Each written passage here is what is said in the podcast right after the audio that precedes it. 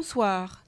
Je suis ravie d'accueillir ce soir, dans le cadre des entretiens euh, sur l'art à la Fondation Ricard, Clarisse Anne, artiste, réalisatrice, qui euh, donc je rappelle en préambule le principe, en tout cas l'invitation, la manière dont je formule l'invitation aux artistes.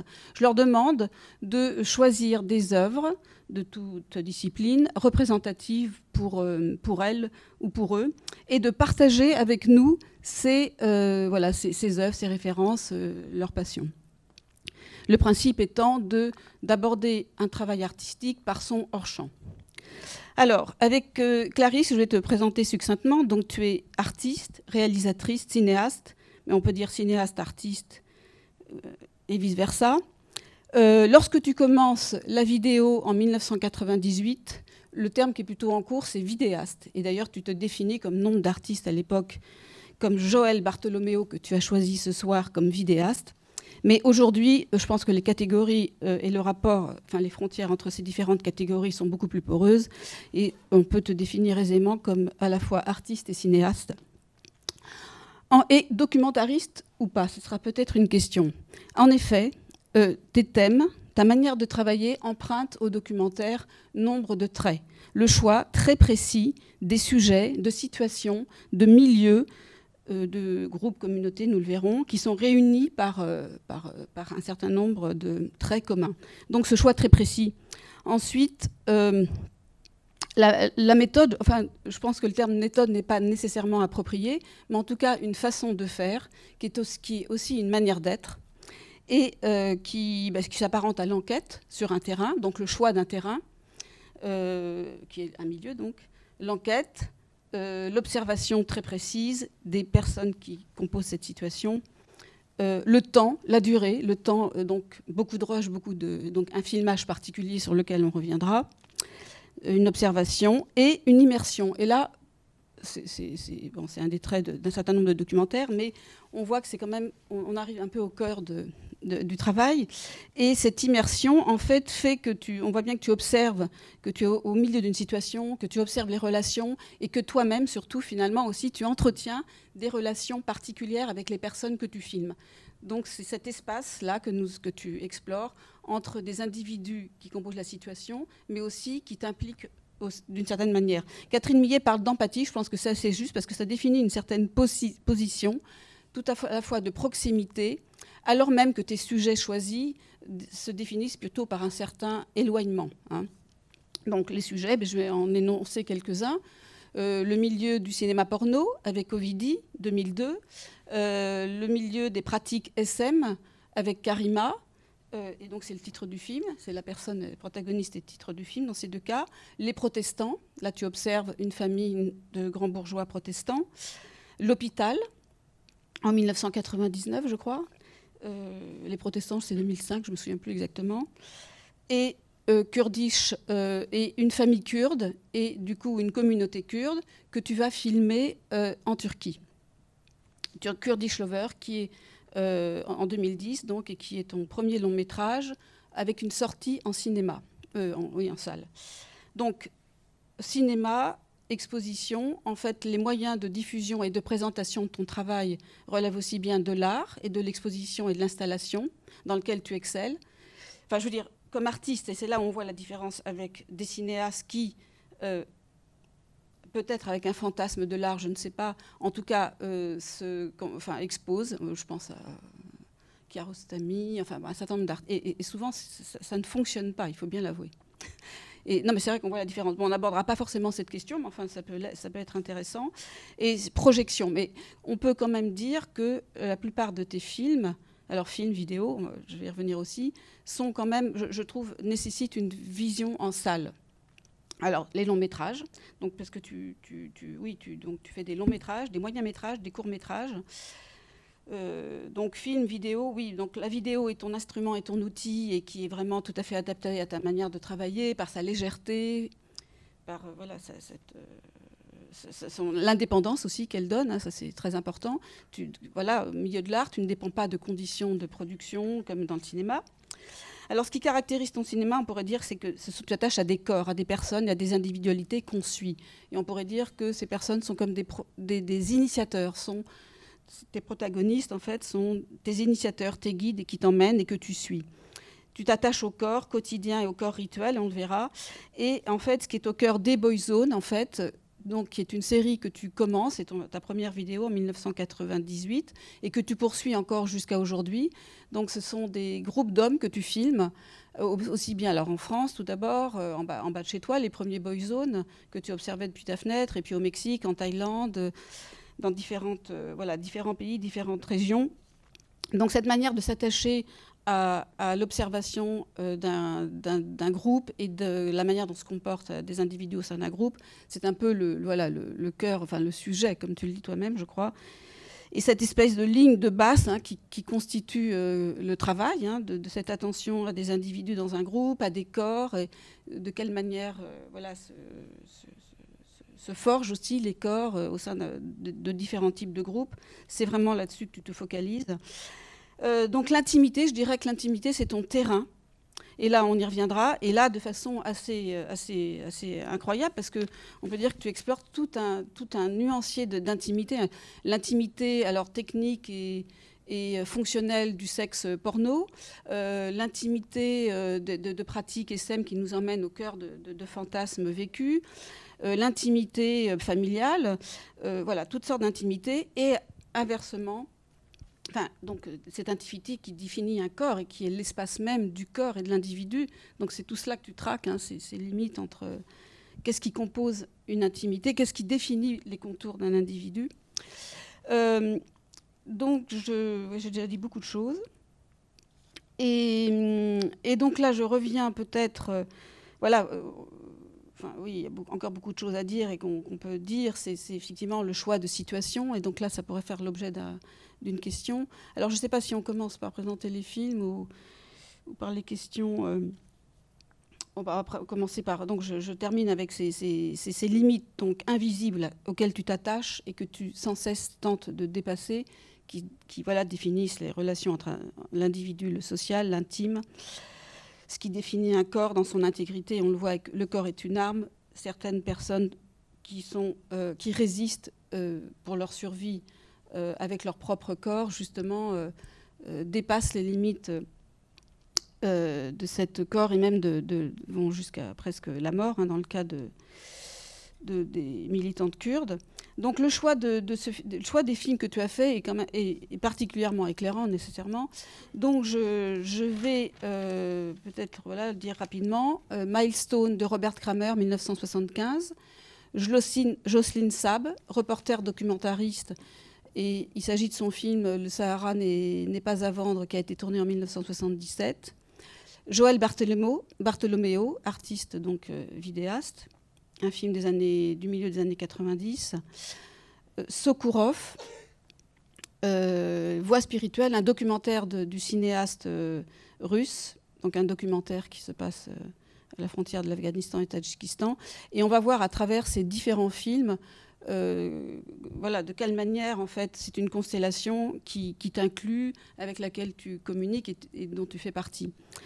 Et donc, peut-être on peut commencer à lancer et, et on, enfin, je sais pas où, oui, je sais pas si. Non, on peut commencer, à... à... lancer et je pense qu'on posera les questions à partir des films qu'on voit. D'accord.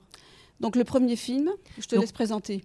Ouais, le premier film, Famille A, de Joël Bartolomeo qui est issu de la série Les grands moments de la photo de famille.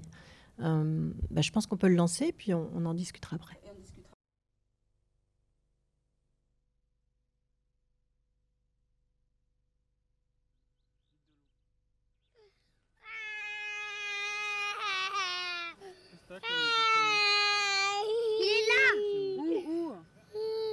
Oui, t'entends, bouge pas, Joël. Attends, bouge pas, bouge pas. il est vers Colline, Colline, bouge-toi. Attends, il est là, il est là, il est là, il est là. Attends, cette salope. attends, attends, il est par là, hein. je crois que je l'ai pas eu. Surveille-moi, surveillez-vous les uns les autres. Surtout que ça fait mal ça, hein, ça pique. Ah tu l'as eu Il t'a piqué aussi Merde. Mais tu l'as eu, je crois, ce coup-ci. Oh, du Là où il y a des vaches, il y a des temps. Ça va ta main, Fabien On va voir s'il est allergique aux, aux piqûres de temps ou quoi. Oui, je t'avais dit. Je t'ai dit de la toucher tout de suite, elle te la regardait là. Tu...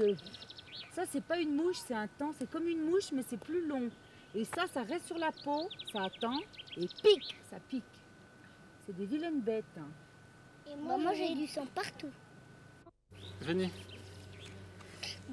là. Viens, viens là, Lily. Et sur la couverture Non, pas sur la couverture, on voit cette couverture. Assieds-toi. Vite, les petits, faut être à la même hauteur. Tu me vois là dans l'objectif Pauline, elle a la tête trop basse. Lève-toi tête. Attends, bouge pas. Va dégager un peu les cheveux. Ne t'inquiète pas, on va se réchauffer. Voilà, allez. T'es pas devant moi, Lily?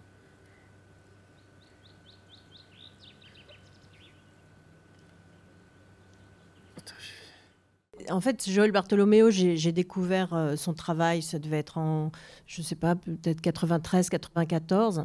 Euh, C'était à l'Arc. Et, ces vidéos de, famille étaient montrées comme on montrait euh, euh, avec une télévision posée sur un socle. Et pour moi, c'était la première fois que je voyais dans le champ de l'art contemporain, dans un musée, une vidéo qui était du genre documentaire. Et encore plus une vidéo de famille. Je, n'avais jamais vu ça à cet endroit-là. Joël, quand il parlait de, de ses photos de famille, il parlait de rituels, il parlait de Jean Rouche. Pour lui, la photo de famille, c'est une sorte de rituel et c'est aussi un moment où on s'arrête et on est en train de fabriquer une image du bonheur avec tous les personnages qui, qui se serrent dans le cadre pour, euh, euh, pour, euh, pour essayer de, de- donner cette image-là. Donc, c'est, on va dire, la construction d'une image officielle. Donc, toutes, ces, toutes ces réflexions de Joël Bartolomeo m'ont beaucoup nourri et aussi le fait d'utiliser les groupes qui sont autour de nous comme sujet d'étude, donc la famille. À partir du travail de Joël, je voulais vous montrer euh, des extraits d'une série de vidéos que j'ai appelée Rituels. Et donc j'ai filmé des rituels, euh, des rituels kurdes euh, au Kurdistan de Turquie et, ici en région parisienne, des rituels qui sont toujours des rituels syncrétiques. Là, c'est un Djemevi, donc des Kurdes alévis. Euh, il y a aussi un pasteur indien qui, fait, qui fait, qui officie sur une montagne du Chiapas la nuit. Euh, donc c'est un rituel protestant. Euh, il y a aussi une manifestation qui est un rituel très français, euh, où le chaos est, à la fois provoqué et organisé. Et aussi une soirée SM avec les rituels sadomasochistes. On, peut passer les films de cette série.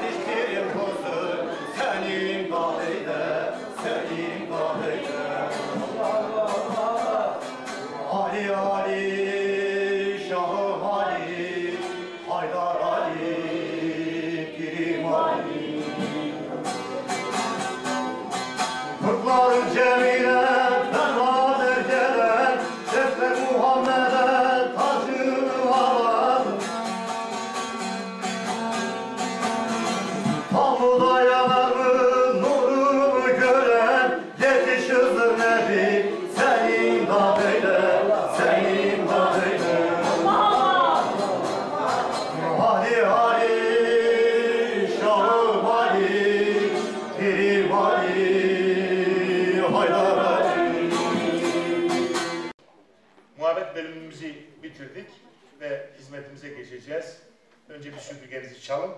Hakkın hidayetiyle arkasından erkenimize geçelim.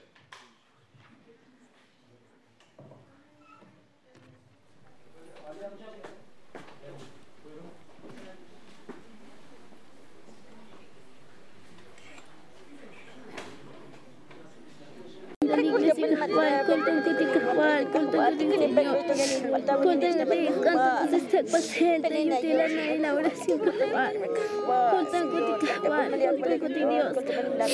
Gracias Jesús, gracias papito lindo. Gracias Jesús, gracias. Me chica Juan, pasa Juan, pasa Eliana y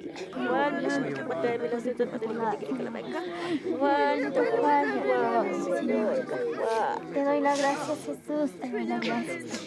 Te mando la bendición, te doy las gracias. Te doy las gracias. Te doy las gracias. Te doy las gracias. Te doy las gracias. Te doy las gracias. Te doy las gracias. Te doy las gracias. Te doy las gracias. Te doy las gracias.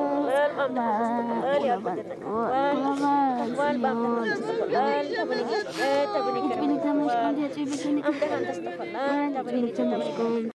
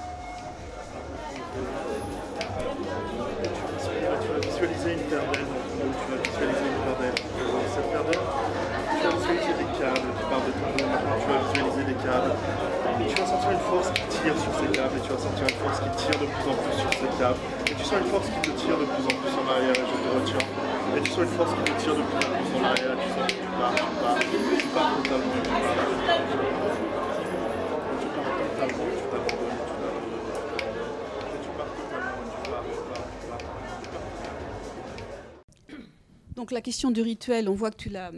Donc c'est une question qui t'habite dès le début. Euh, la question du rituel, oui, ça m'habite dès le début avec les premiers boyzones que j'ai faits, que j'ai gardés pour la fin de la conférence, où il, s'agit de, de regarder et de questionner le langage des corps.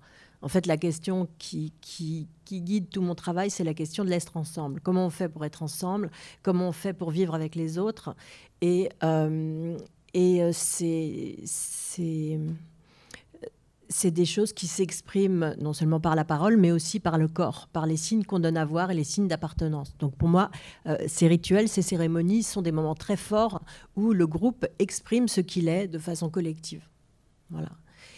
Et le film euh, suivant, euh, c'est le film de Robert Kramer, Milestones. Et justement, c'est un film de 75. Et à cette époque, dans les années 70, on questionnait beaucoup cette question de l'être ensemble. Comment est-ce qu'on peut vivre ensemble sans s'aliéner soi-même, sans aliéner les autres? Comment est-ce qu'on peut vivre euh, en harmonie avec la nature? C'est l'époque de tous ces idéaux communautaires et ces idéaux de retour à la nature. Et donc euh, là, c'est un, moment euh, où, où Kramer euh, retourne dans une communauté où il a vécu. Et c'est une communauté qui vit euh, à proximité avec une réserve indienne. Et donc, ils sont en train de préparer une conférence.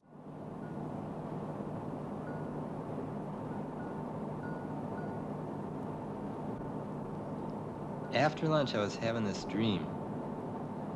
The feeling of, of a gap between what I believe in and, and what my life is like from day to day. There was some sort of a song, a, a quote or something, maybe from Harriet Tubman.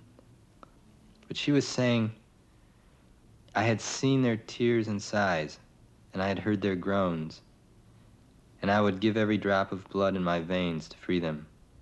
She was saying this.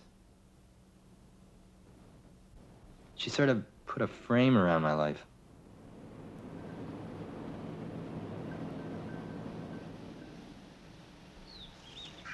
Okay, what relationship do the treaties have? Not just land treaties, but fishing rights, mineral rights, etc. Um, to all Indians. Uh, what is the symbolic meaning of you know, like the, the uh, treaty rights? Um, why was the BIA formed and what has it done to Indian values? Um, what kind of Indians work for the BIA? Like go into the public government a little bit. Mm. Um, okay, this is, I don't know, what workable system is possible? You're saying, like, get back to the land and sovereignty, and you're like, what will work? Melinda? This is uh, this is a phone call from a, from uh, a man, like, he worked with Richard Oakes and those people. Oh, right. He's got a film to show, Uh-huh. but he'd like to give maybe half the proceeds to the reservation. I told him I should talk to you. Hello. Hi. Uh, no, I don't think so. And it's the first time they're aware that there are Kashaya Indians as a reservation in this county. No, I mean that's see that's what's interesting. Uh huh. It's like the Indian ghetto hadn't become a part of our lives, so we were ignorant of it. It's really not clear to me how it's going to come off. Some people are going to be singing. And these movies, Mm-hmm. We haven't seen them. which we haven't seen, it feels Mhm. really irresponsible at this point. When John and I were up at the reservation, we said that it'd be good if they could come down on an early afternoon, and we could talk about what was going on and plan more the evenings. So they felt a part of the organizing of that. Well, I think we should do tonight uh, like a call everybody that we have phone numbers for. and get them to call their friends. And uh, you know, I can just see that as something that they're gonna they're gonna be interested Sovereignty, in, in hearing the, uh, in its simplest speakers from the Kashaya reservation. explanation, is freedom. And so we have the Aglalasu, who should be conducting their affairs here, but who now, as government, is interfered with. And this is what you would call a violation of sovereignty. I am Ngwehui. I am uh, Udunashoni, Onondaga Ga. I come from Onondaga, the capital of the Haudenosaunee in the Iroquois. And I have an ancestry that goes back beyond a thousand years. In one place, in the same place. Of course we're sovereign, and of course we are, these people, and have been for longer than almost anybody else in this whole world. So they came there for only that reason. You know, uh, and I think that they went away realizing that uh, that this United States government is not an all-powerful God. You know, the way that our people looked on it, have looked on it for so damn long. They uh, they were able to go down to a bunker and vent those frustrations they, they have against the government. Like sometimes you see one of these young kids who who never think of slugging a cop in the mouth for calling him a dirty Indian. All of a sudden remember all those things. And You just stand up in a bunker maybe with a shotgun and, and fire at those pigs up there. And there's no way that shotgun could reach up there as far as those guys were away. But it was just it was just in his mind he had just realized that, you know, I can fight back now. You know, I I'm here with uh, my own people and we have the strength to, to once again start fighting and, and this is the way I'm gonna start, you know. And it was a really crazy thing down there on the Strongheart bunker when when for a long time all the bunkers had decided to be zeroed in on this one particular bunker of ours and they were shooting they were just shooting it very very heavily. So they got very frustrated all of a sudden two of them jumped up and threw some dirt clods at the at the pigs way up there. You know they were a long ways away you know and everybody just started cracking up. You know it was really a good time but it was also you know a very strong thing in the in the minds of, of those warriors that did that because in our way then it's good to do something like that you know just to to show that that you're not afraid Euh, oui, je trouve intéressant, de, éclairant de voir, euh, parce que ce film, on voit que durant ce film, les personnages ne cessent de se poser des questions. Tout, est passé au fil d'un questionnement constant, le- les choix politiques, et, et on voit que tout est politique. Surtout, euh, c'était après euh, aussi les déceptions, de, certaines désillusions de, son, des- engagements des années 70 hein, que ce film est filmé. Et donc, dans ton travail aussi, on, enfin, on remarque que cette question politique est présente et elle a été de plus en plus euh, au fur et à mesure de, que tu avançais dans le travail, me semble-t-il. Voilà, la question politique est présente. Le politique, en effet, donc autour de cette réelle autour de et, et l'extrait que je vais montrer juste après, euh, les extraits euh, où je parle des luttes politiques viendront un petit peu plus tard. Euh, et, en effet, le politique est très présent dans les films de Robert Kramer avec les, luttes indiennes. si j'ai choisi cet extrait-là, c'était parce que je le trouvais particulièrement remarquable en termes de montage. C'est-à-dire que Robert Kramer ne perd jamais le film et en même temps, le montage est très complexe. Il utilise des images d'archives qu'il fait revivre. Euh, euh, et il y a plusieurs voix qui s'élèvent. Et on est sans cesse, en effet, en train de se poser des questions sur la place qu'on peut avoir, le regard qu'on a sur les autres. Euh, et, il commence avec Harriet Tubman, qui est, qui est une, on va dire, une des premières militantes anti-esclavage. Au 19e siècle Voilà. oui?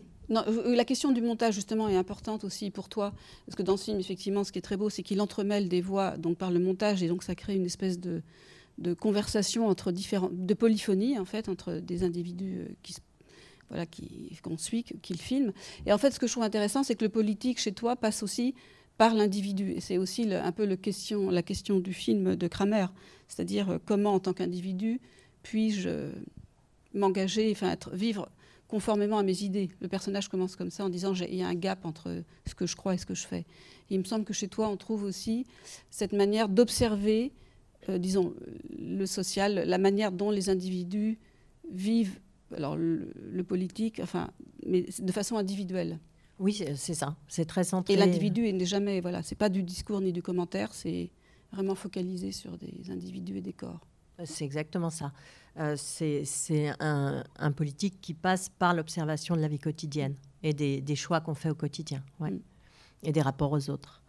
Euh, le film que je vais vous montrer, donc Queridos Amigos, qui a été écrit en collaboration avec euh, Thomas Claire, euh, en fait, c'est un film, je, suis partie trois mois au Mexique et j'ai filmé. Je voulais faire un documentaire, mais en arrivant à Paris, euh, on a volé euh, un de mes sacs qui, contenait la moitié des rushs. Et du coup, je n'arrivais pas à faire le montage de ce film puisqu'il en manquait la moitié. Et j'ai collaboré avec, avec Thomas Claire qui a qui a inventé ce, narrateur insaisissable, père de famille absent, homme d'affaires raté, et qui, écrit à, ses amis mexicains euh, alors qu'il retourne en France après avoir passé plusieurs années au Mexique.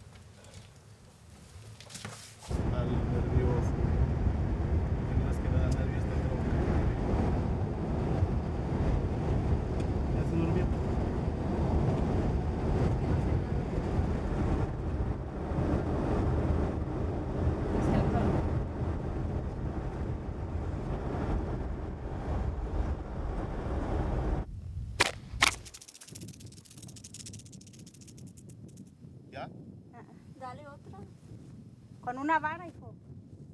No, mejor una vara, Pedro. No le hagas confianza.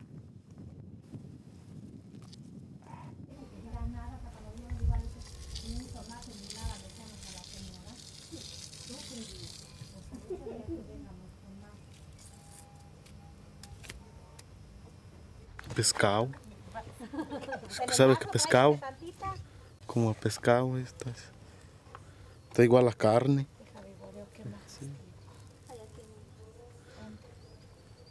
Oi.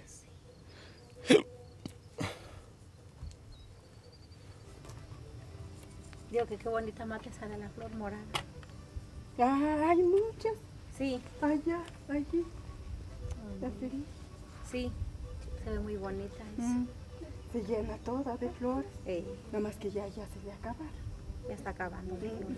Bravo, bravo, bravo. bravo, bravo, bravo. Eh.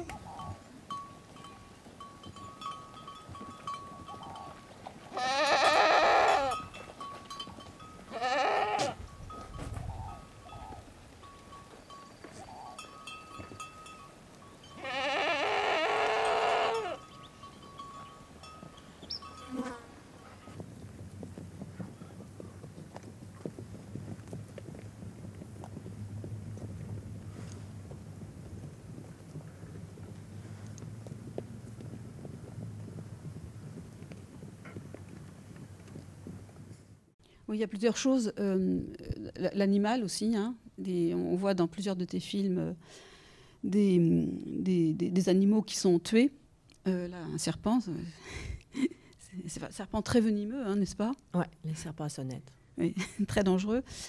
Euh, donc euh, oui, tu nous mènes. Enfin voilà, on est donc c'est une famille avec laquelle tu as vécu, dont tu as partagé euh, la vie quotidienne, et qui sera aussi, qui jouera ensuite dans le film que ta première fiction, Mescaline, qui est sortie euh, l'année dernière, en 2019, et qu'on a présenté euh, pendant le confinement dans le cadre euh, sur la plateforme de la Fondation Ricard en, en avril dernier.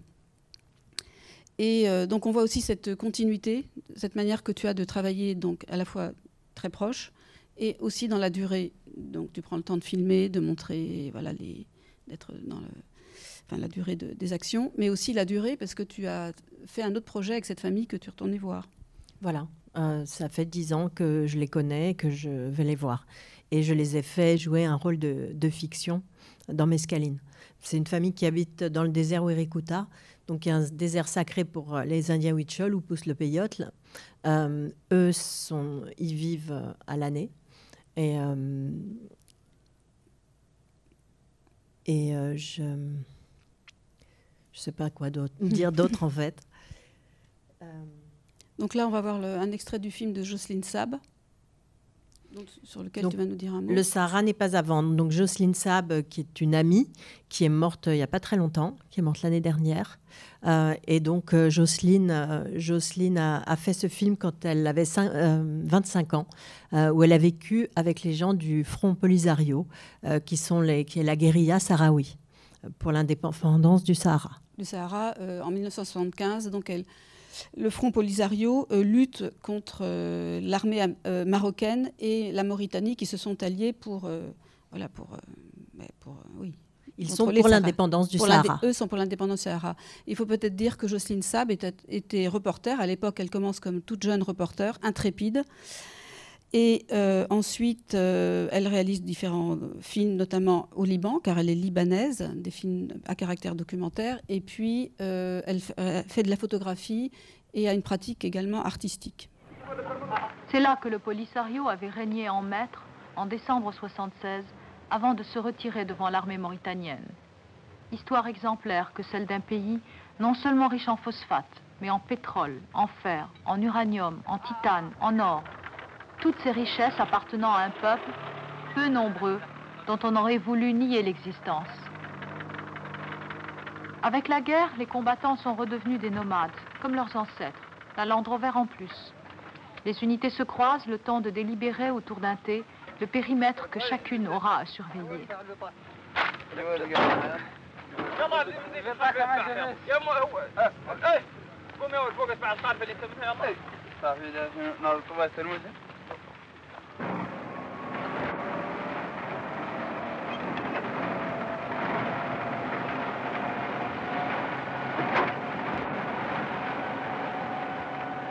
En fuyant devant les forces marocaines, les tribus avaient abandonné leurs chameaux.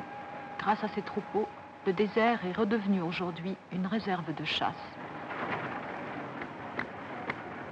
La nuit, le temps d'un rêve.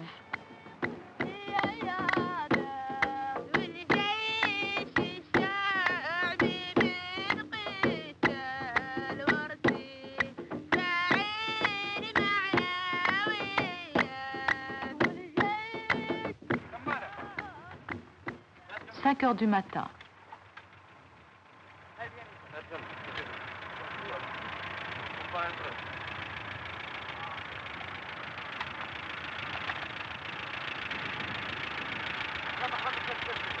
Ce qui la nuit n'était que taches en mouvement vont bientôt redisparaître dans la plaine. Et pendant 15 jours, ces lumières mystérieuses qui jalonnent les haltes s'allumeront sans que personne ne puisse les voir à distance.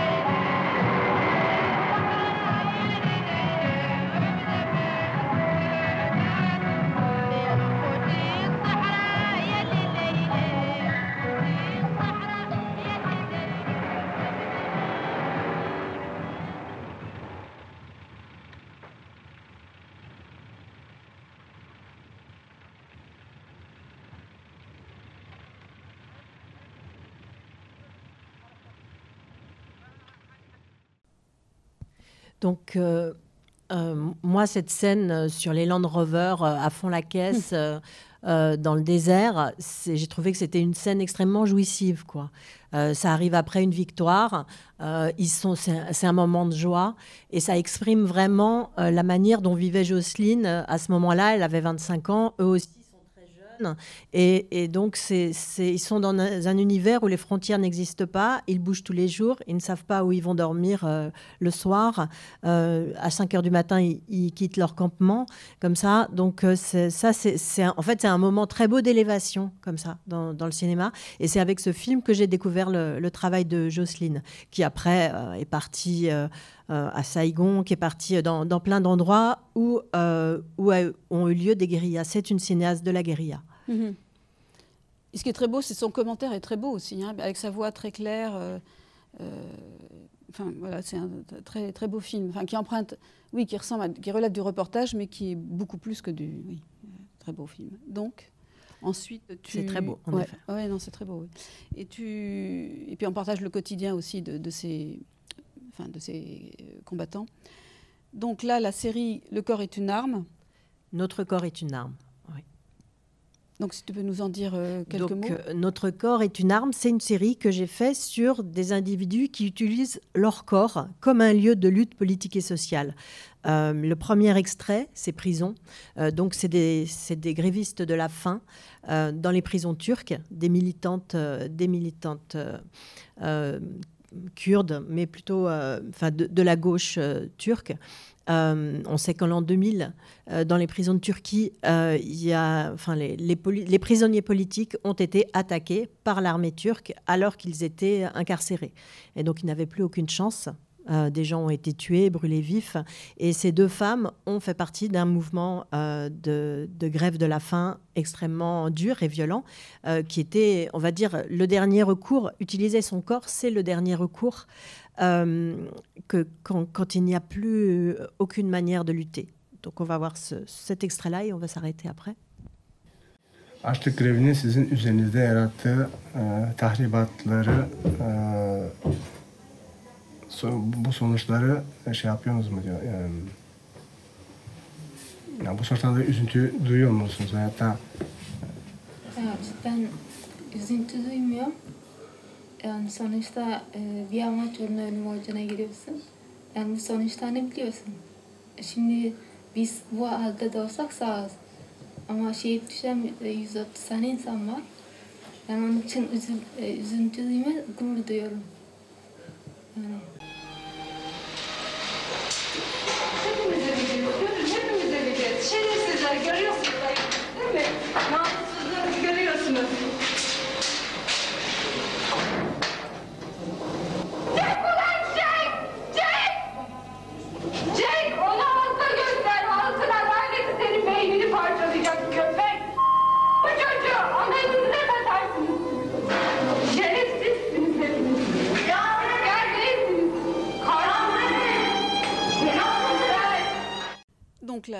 c'est une archive qui a été filmée dans, tu peux nous en dire deux mots, dans des prisons turques Ça, c'est une des images d'archives qui a été filmée dans la. En fait. Voilà.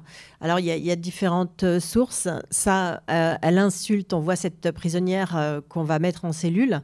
En fait, c'était les luttes des prisonniers politiques, c'était pour lutter contre l'isolement carcéral.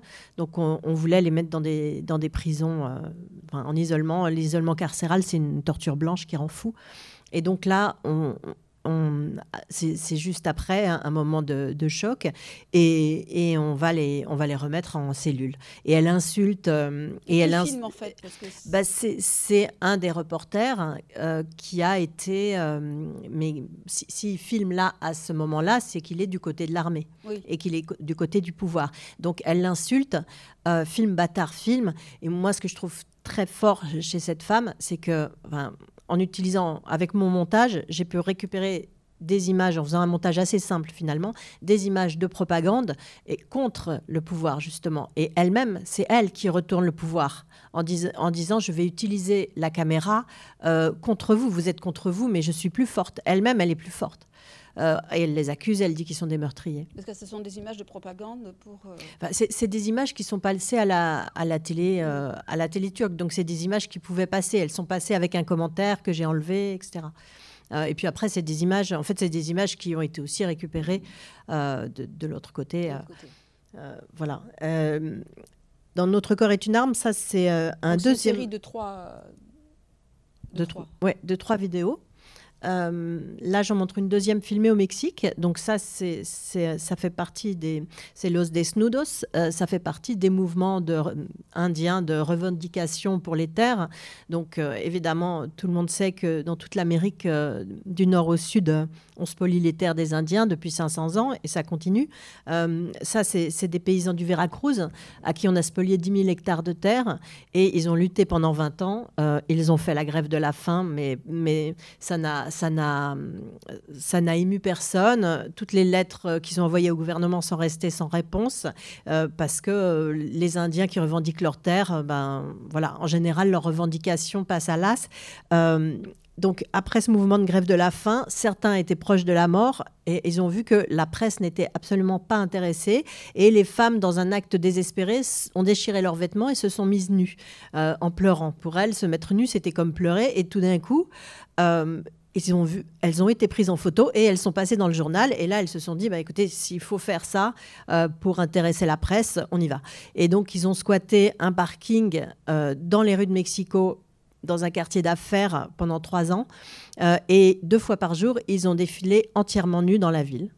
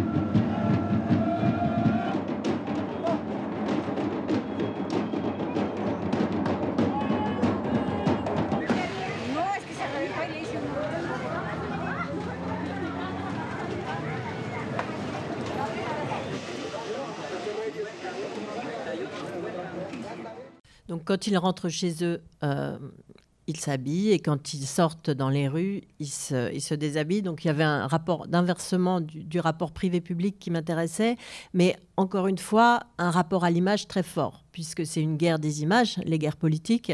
Euh, et euh, on voit que ben, le- les hommes se mettent nus aussi de temps en temps. Là, là, ils ont gardé le pantalon, mais ils ont mis les femmes en exergue, parce qu'ils sont bien au courant que le corps de la femme est traditionnellement, on va dire, un support publicitaire plus fort. Et elle, elle joue avec ça. Et donc, c'est des femmes, quand on leur parle, elles disent que oui, au début, c'était un effort, parce que c'est pas euh, c'est pas des jeunes filles euh, qui savent qu'elles sont jolies à regarder, c'est des mères de famille. Elles sont très belles d'ailleurs, je trouve, avec un corps opulent, un corps euh, voilà, euh, de un vrai corps de, de femme qui a vécu, qui a eu des enfants. La force de ces femmes, c'est qu'elles reprennent le pouvoir par rapport à l'objectif et à la caméra euh, traditionnelle. Enfin, disons qu'on on a parlé, pour moi, c'est vraiment un retournement euh, du regard ethnographico-touristique. Euh, le début de la photo ethnographique, c'était des explorateurs qui partaient de- de- d'un d'une Angleterre victorienne ou d'une France où les gens portaient des cols durs et qui et qu'ils allaient dans des euh, photographier les hommes et les femmes nus, euh, les Indiens nus ou, les, Africains nus. Euh, ici, ce regard, elles en font une force et elles le retournent puisque grâce à ça, ils ont, les Indiens ont euh, gagné de l'argent pour se racheter des terres. Alors malheureusement, euh, on leur a volé 10 000 hectares de terre, ils n'ont pu racheter que 2 000 hectares de terre, mais pour eux, ce qui était le plus important, c'était de ne pas être des vendeurs ambulants ou des migrants, mais de rester en communauté. Et pour ça, c'était une victoire, et c'est très rare que ces luttes arrivent à une victoire. Euh, dans la manière dont ces corps nous emmènent, c'est aussi quelque chose qu'on trouve chez toi, cette façon de suivre des corps quotidiens, rituels, et de justement de, nous amener à, retourner de, cette manière que tu as de retourner aussi euh, le corps sur lui-même. Je pense à tous les films qu'on a cités tout à l'heure. Euh, Ce qui est important, c'est qu'elles en font une force, quoi. Qu'elles, euh, sont dans une relation de force et de pouvoir par rapport à l'objectif forcément voyeur. enfin, voilà, tout, le monde peut être voyeur, mais ça ne les dérange pas puisqu'elles l'utilisent. Et donc, le prochain extrait Donc dans ce film de Sokourov, qui est un film qui dure, euh, qui dure, euh, c'est, c'est- qui dure ouais, cinq- plus de 5 heures. Euh, c'est un film qui a été filmé en 95 en, D- en midi DV. Donc euh, moi ça m'intéressait euh, puisque c'est vrai que c'était, c'était le début de ces caméras mini DV qu'on pouvait vraiment emporter partout, à- sans limite de durée. Euh, par rapport aux, aux cassettes, euh, contrairement, euh, contrairement euh, aux cinéastes indépendants comme Kramer qui filmait en 16 mm et qui essayait de, de, de rendre, on va dire, de, de, de mettre en valeur chaque, chaque minute qu'il filmait. Sokourov a pu vraiment être dans la contemplation de ces militaires. Donc, il, il garde un poste frontière entre le Tadjikistan et l'Iran. Et donc, ils Non, sont je crois. ils sont coincés ils sont coincés euh, dans, euh, dans bon donc ils gardent un poste frontière euh, à la frontière de l'Iran et ils sont ils sont coincés ensemble dans ces montagnes. Et Qu'est-ce qui se passe quand on est coincé ensemble pendant très longtemps? Et qu'on n'a rien à faire. Euh, Comment est-ce que, comment est-ce que les, corps se rencontrent? Comment est-ce que euh, les gens se regardent? Et euh, s'abîme dans la contemplation des visages et des corps de la même manière qu'on peut s'abîmer dans la contemplation d'un paysage et avec le même sentiment d'apaisement que peut euh, créer la contemplation d'un paysage.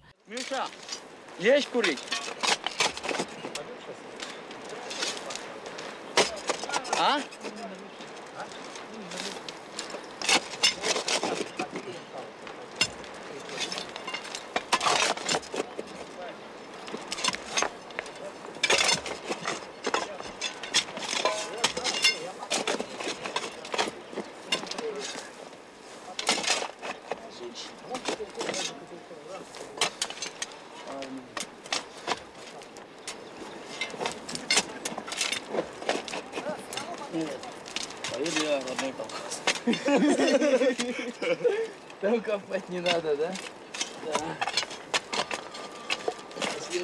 получил давно. Ну чего? Бросаете людей себе? Я вам брошу. Помощь таджикскому народу.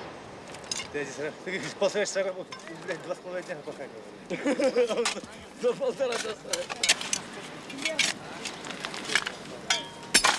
О.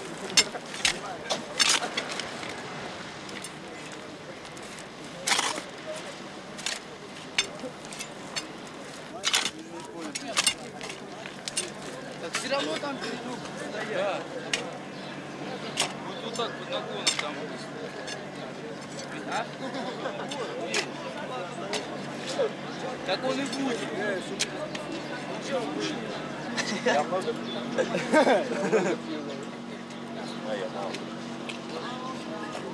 он так будет. Он будет так стоять. Ну, я позвоню Сапеда. Вы что, тоже все поехали? Кто тебя обидит? Нам же. Ну, Мы приедем, да? У меня какой-то груз. А ты что, остаешься? Уезжаем. Когда? Сейчас. Сниму, поеду.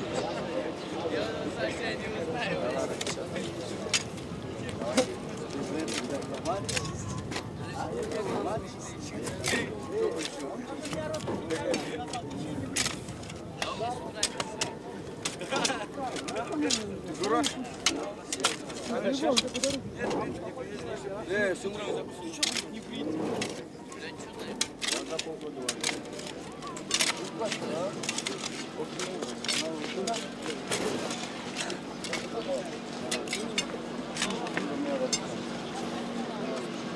тоже все поехали?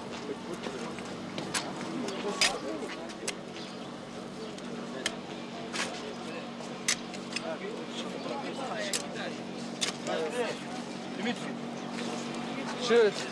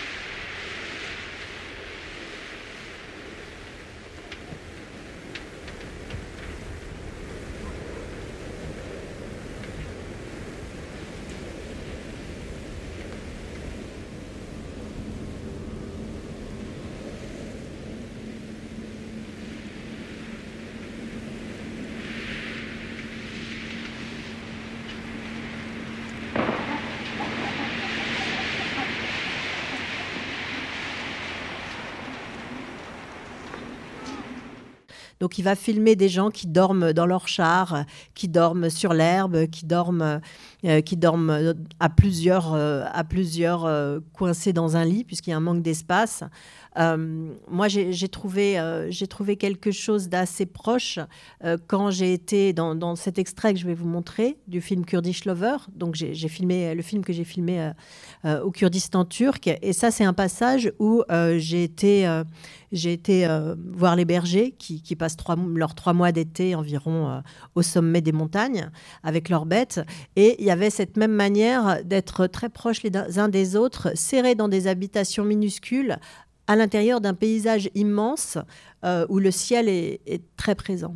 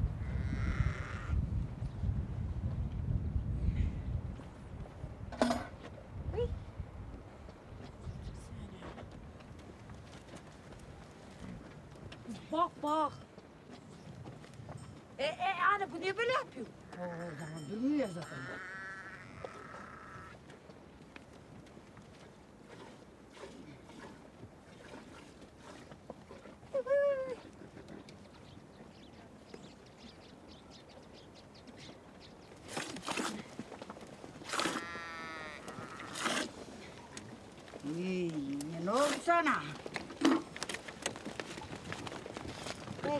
second, next.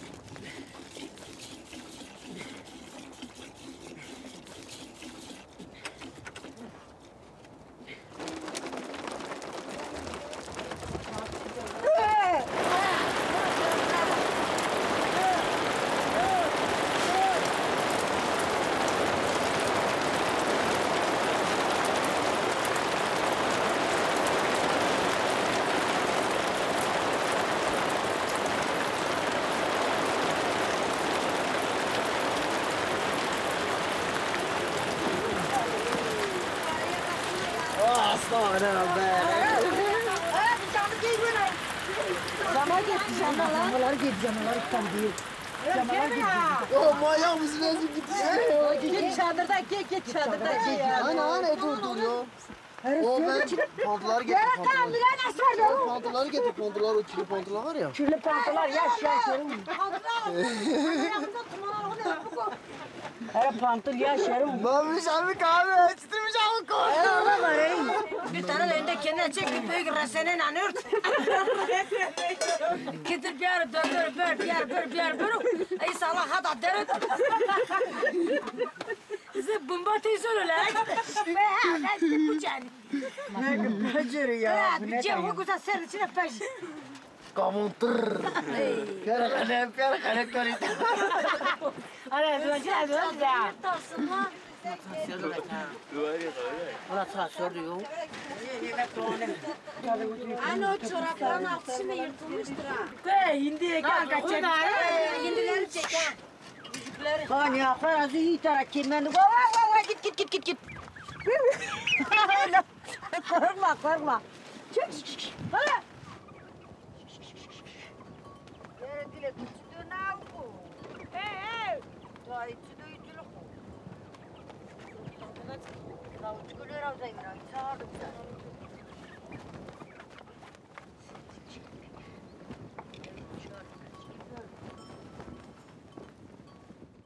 Ils vivent dans cette petite euh, bergerie, tous ensemble, pour se tenir chaud aussi, j'imagine.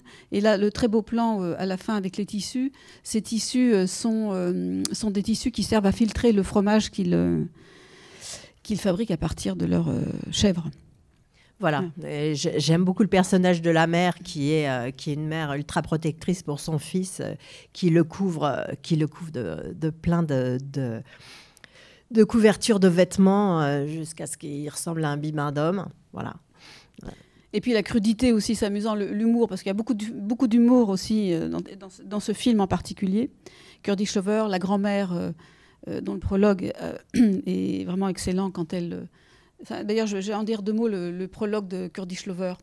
Ce moment où vous... C'est le prologue, hein, je crois, où elle est étendue sur son lit avec euh, son fils, enfin, il y a son... Non, son petit-fils, du coup, Otkai, c'est son... Oui. Son fils ou son petit-fils? Petit-fils. Petit-fils. Qui, qui, qui est aussi ton époux et le père de tes enfants. Et, euh, Ah non. Non Il l'a été. Il a été. euh, il a été époux, mais le- toujours le père de tes enfants. Oui. Et donc, c'est vraiment intéressant parce qu'on voit, elle, elle parle d'argent tout de suite. Combien, combien euh, est-ce que tu nous payes pour ça?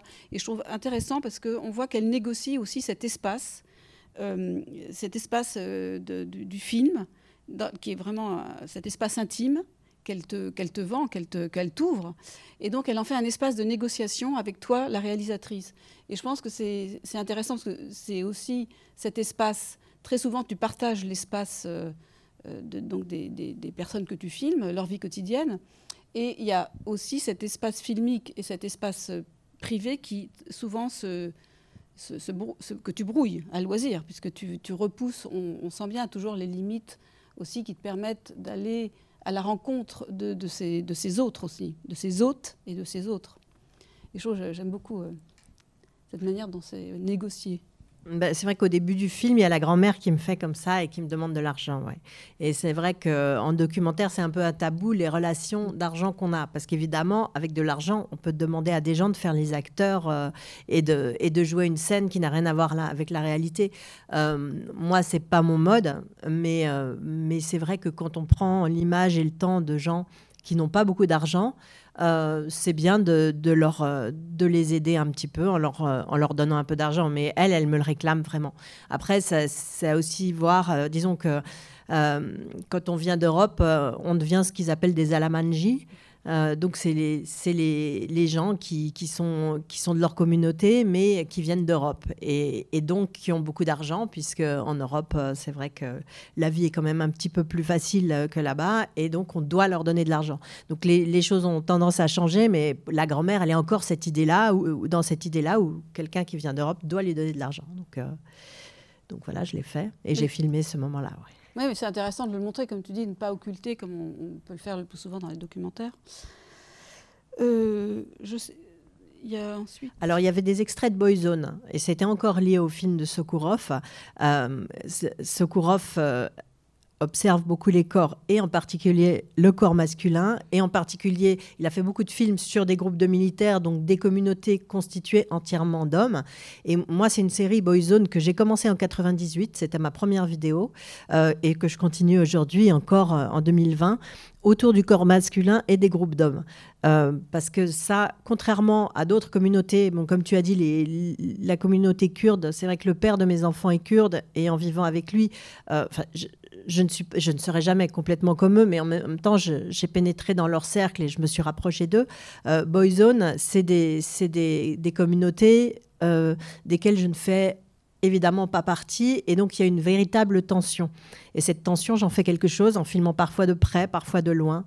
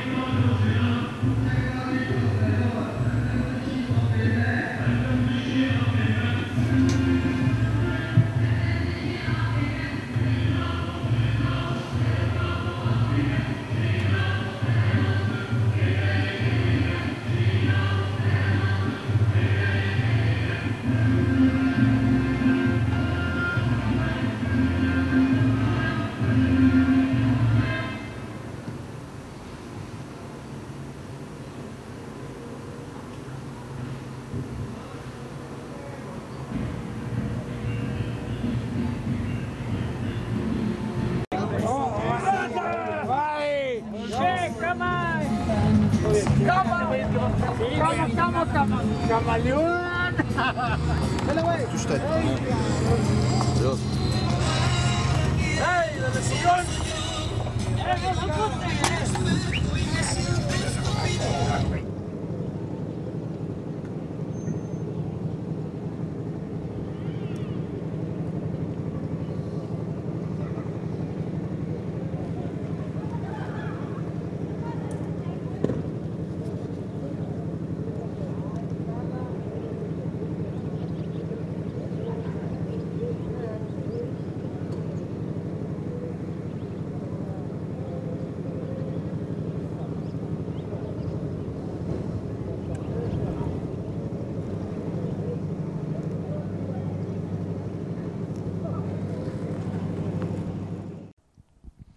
Donc voilà, c'est des moments où le corps est vraiment en exposition et, euh, où, euh, les rapports de force ou de séduction euh, s'expriment de manière, de manière très forte.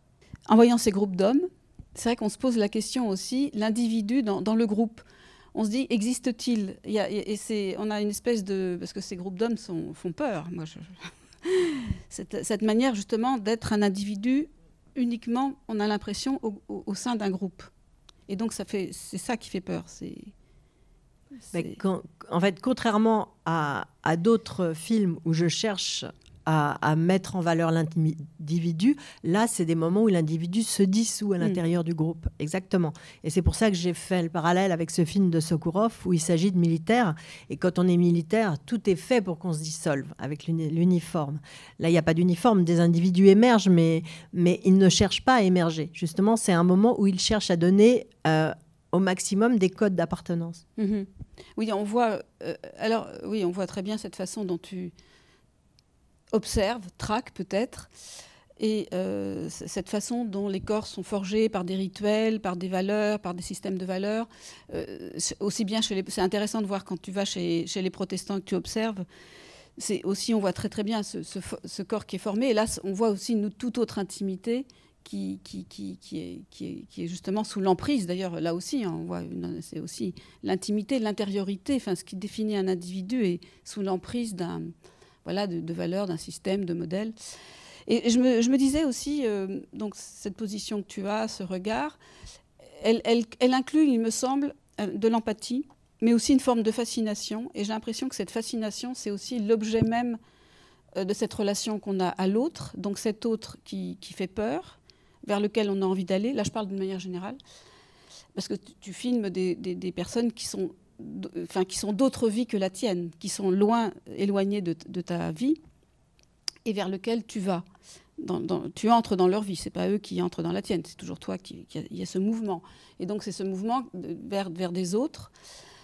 Euh, et, euh, et, je me dis, oui, cette ce que je trouve intéressant, j'ai l'impression que cette fascination qu'on a, qui, prend la forme de la peur ou, de, du désir, c'est une chose qui est présente et dont que tu explores en fait. Mais pour avoir envie de filmer quelqu'un sur un temps long, comme je fais, sur des mois, voire des années, euh, c'est qu'on a envie de le regarder. Donc en effet, il faut qu'il y ait du désir, il faut qu'il y ait une forme de fascination.